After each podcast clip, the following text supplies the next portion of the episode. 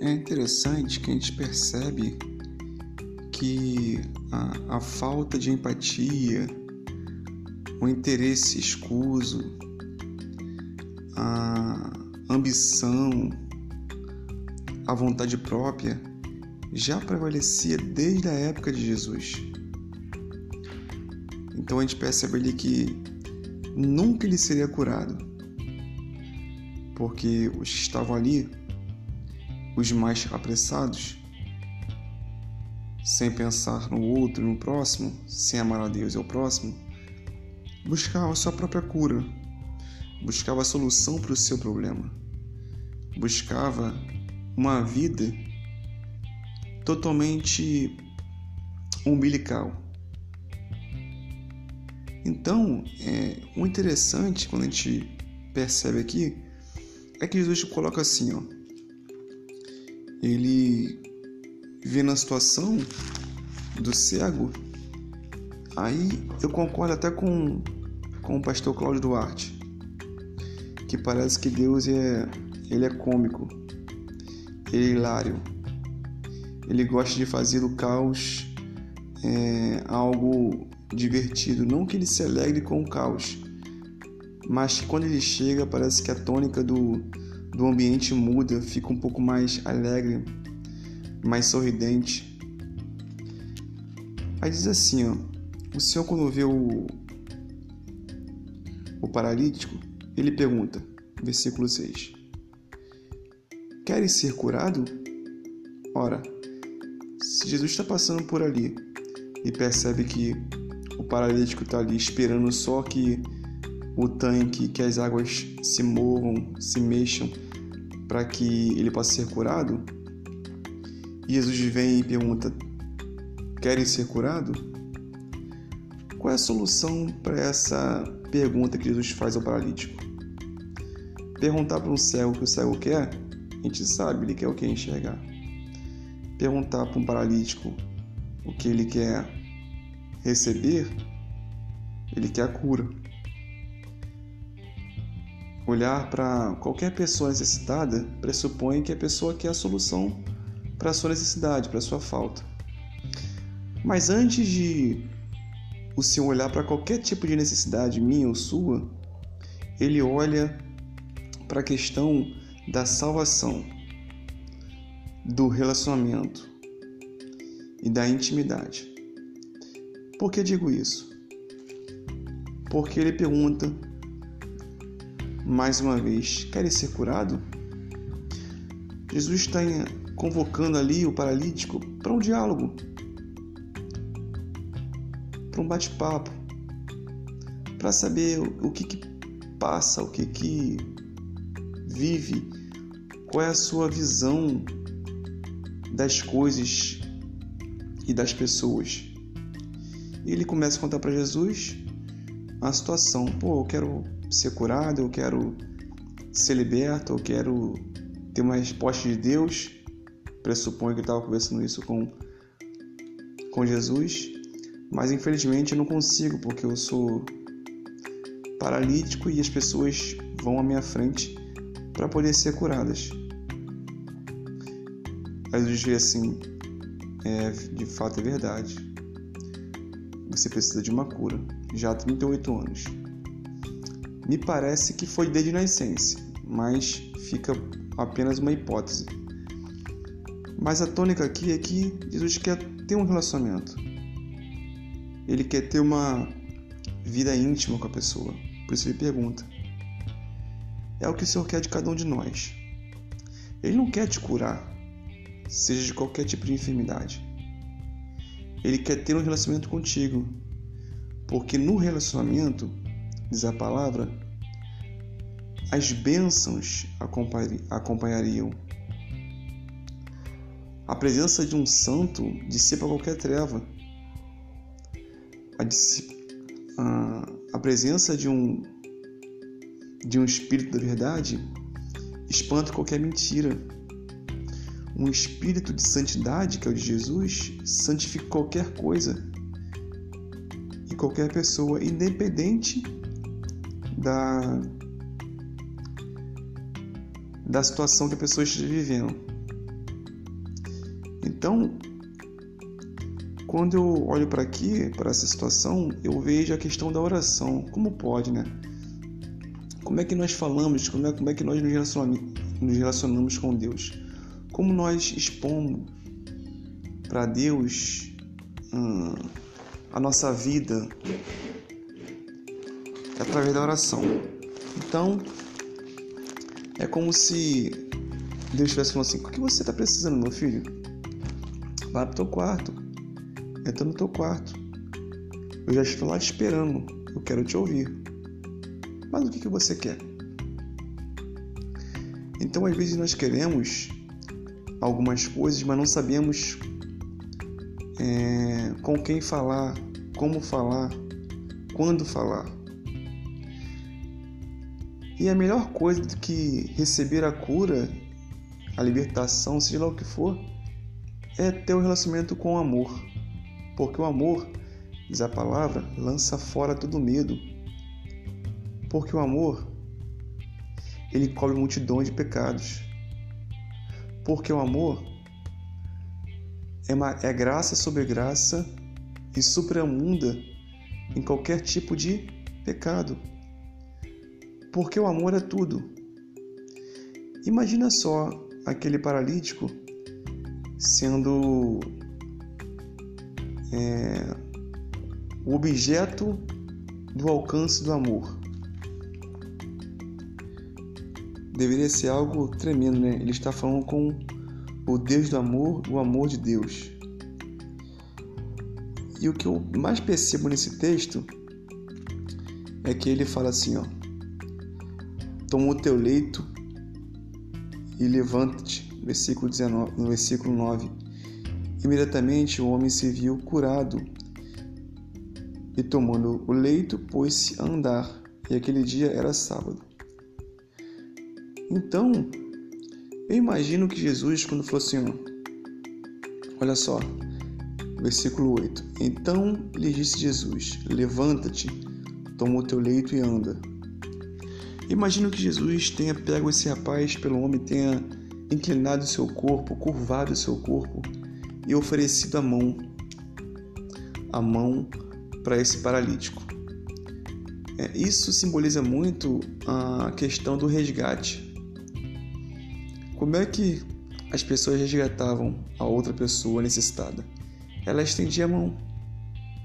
Tiago fala isso de uma outra forma. Se você sabe fazer o bem e não faz, peca.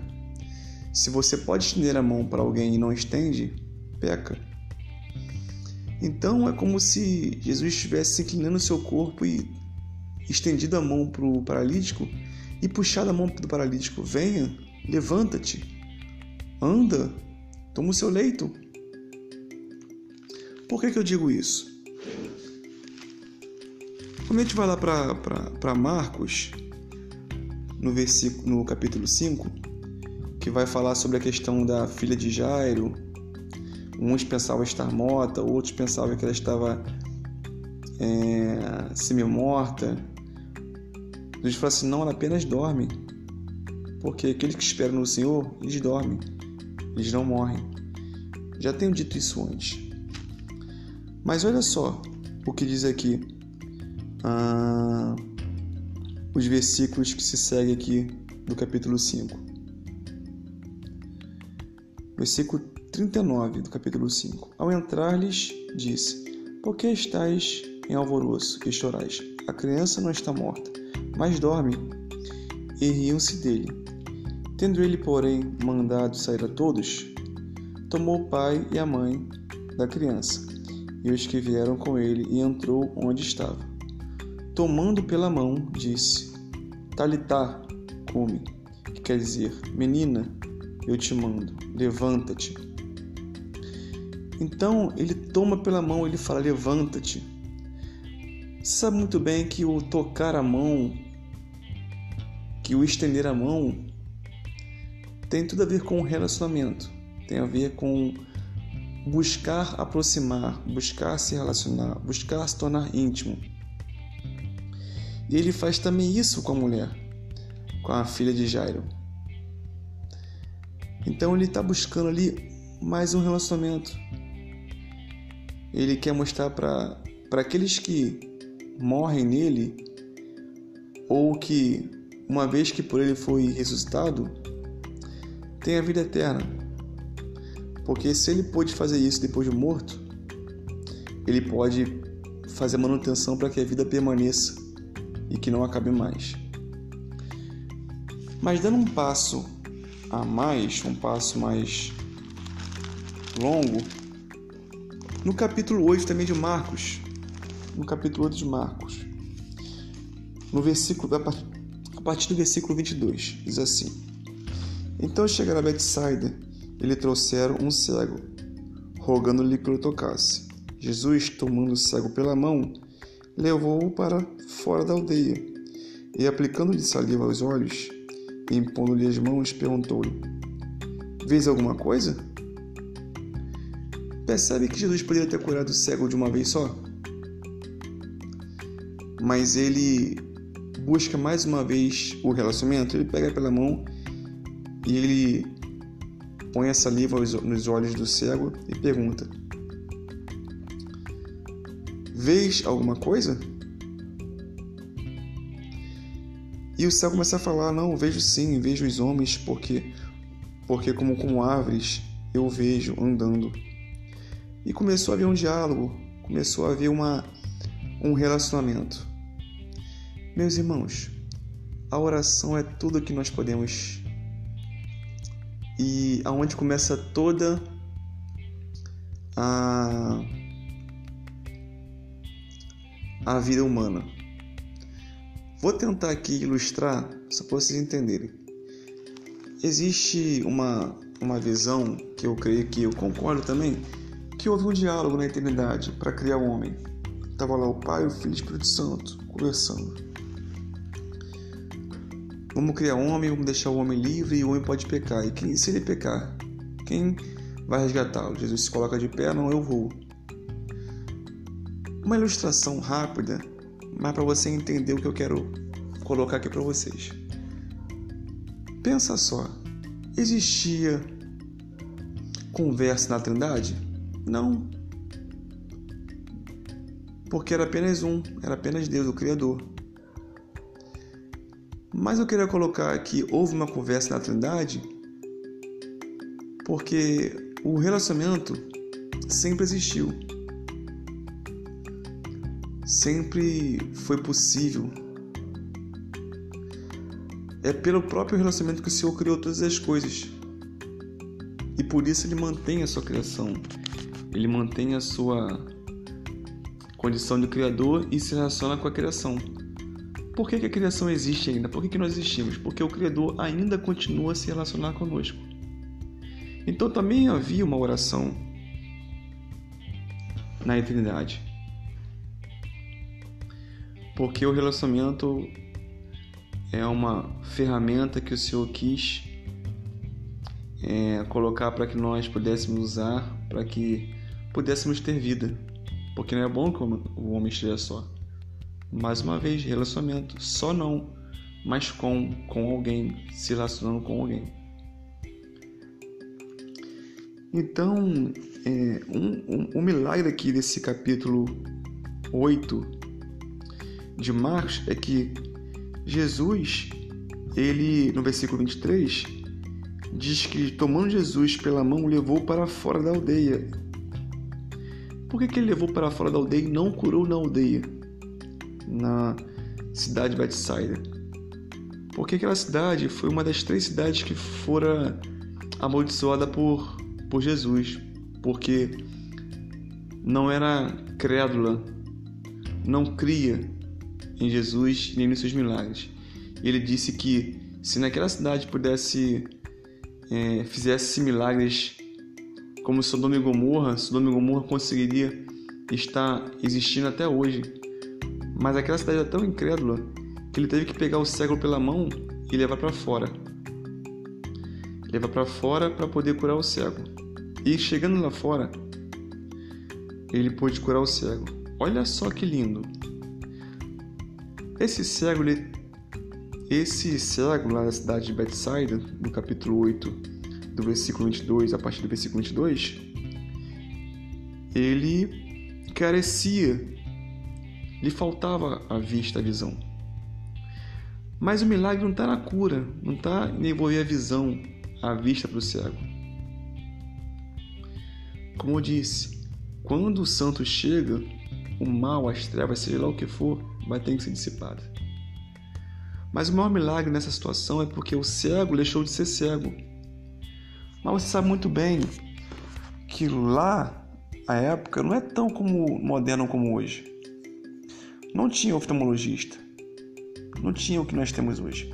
Então, brevemente, ele estaria cego novamente. Então, a cura não é porque o cego foi curado da cegueira. A cura é porque o Senhor, que é Senhor inclusive do cego, tomou o cego pela mão e levou para fora da cidade. Você consegue imaginar o diálogo que Jesus teve com esse cego, levando o cego para, para fora da cidade? Perguntando sobre como ele viveu, como ele se relacionava com as pessoas, como as pessoas o viam, como as pessoas o tratavam.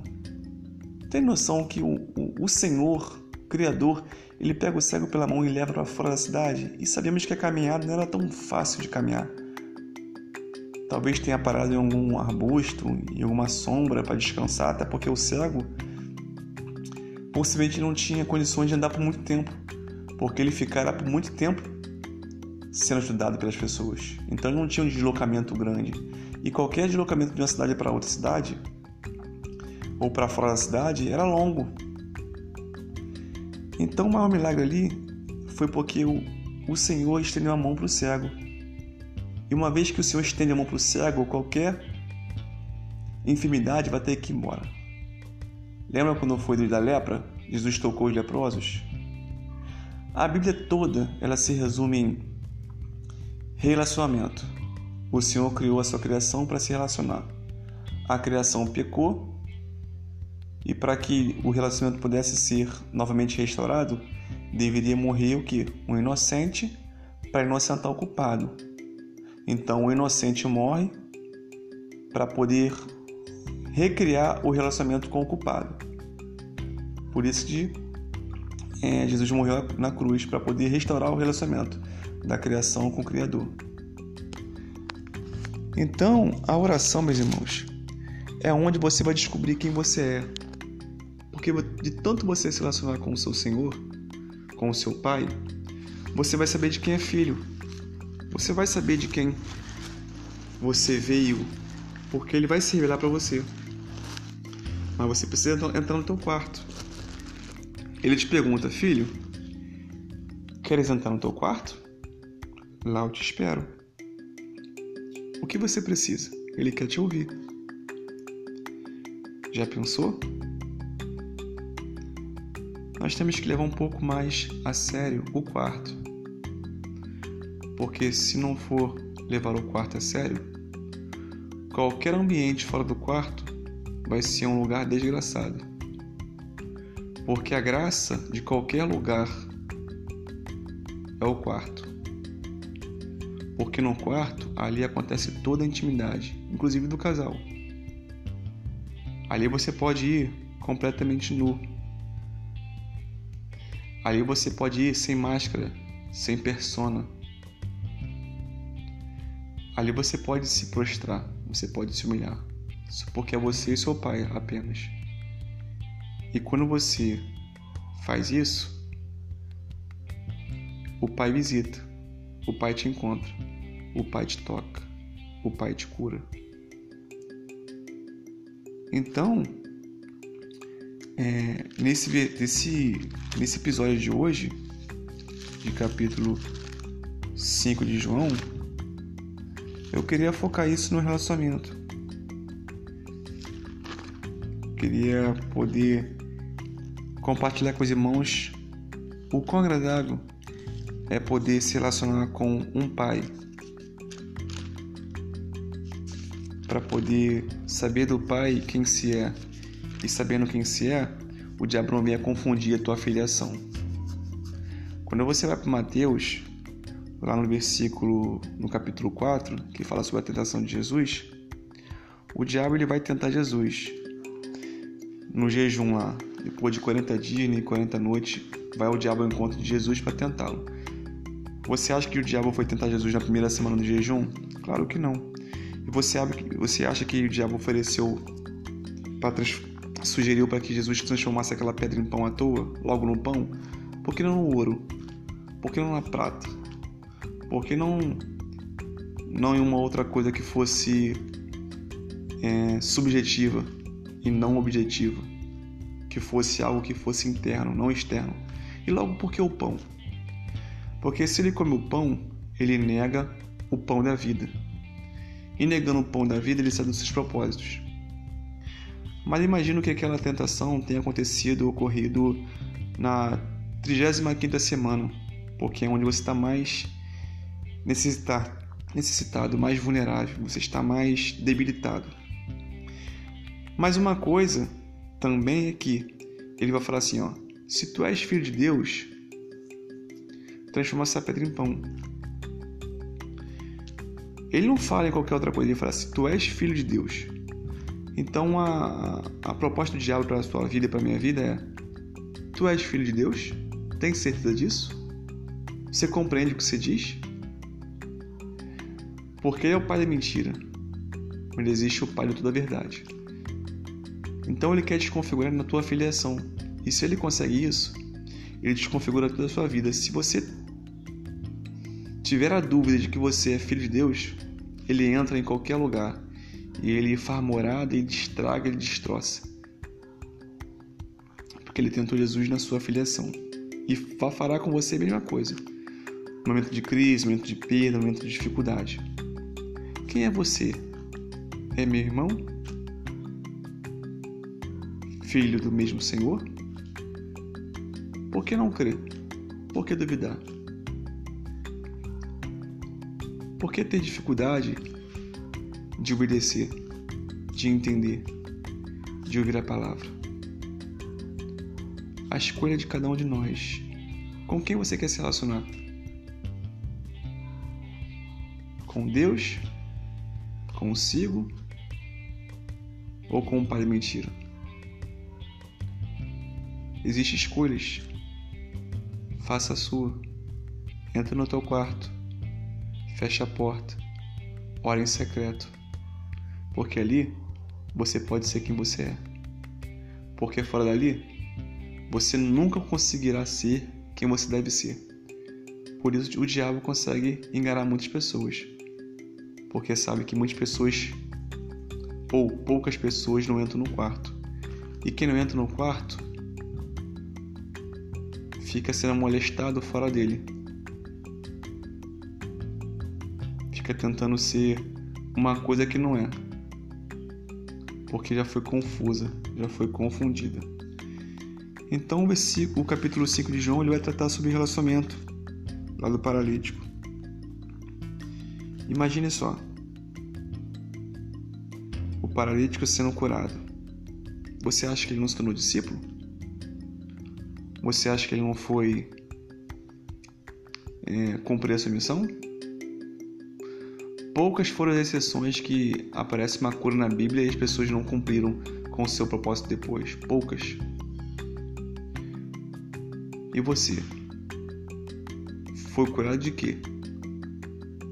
Está sendo curado de quê? Você já foi curado do inferno, porque a salvação chegou. Mas quais são as outras enfermidades que você precisa ser curada ou curado? Depende da tua resposta. Eu gosto de dizer o seguinte: eu quero sempre ser enfermo porque eu terei sempre o Rafa, o Deus da cura. Eu sempre quero ser criança porque terei um pai que me estende as mãos e me caminha comigo na estrada. Eu sempre quero ser o último, porque eu sei que o meu pai me fazer sentar à destra, do, à destra de Jesus, ao seu lado. Eu não quero ser ninguém. Eu só quero ser aquilo que ele me chamou, que ele me escolheu e que ele me vocacionou. E você? Quem você quer ser? Tudo depende de como você enxerga Deus, porque enxergando a Deus da maneira correta, você vai conseguir discernir as coisas de maneira concreta. É mais um podcast de João.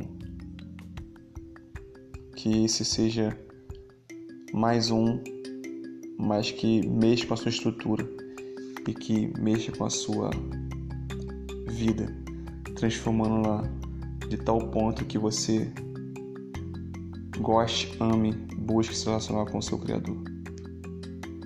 Amém. A paz a todos.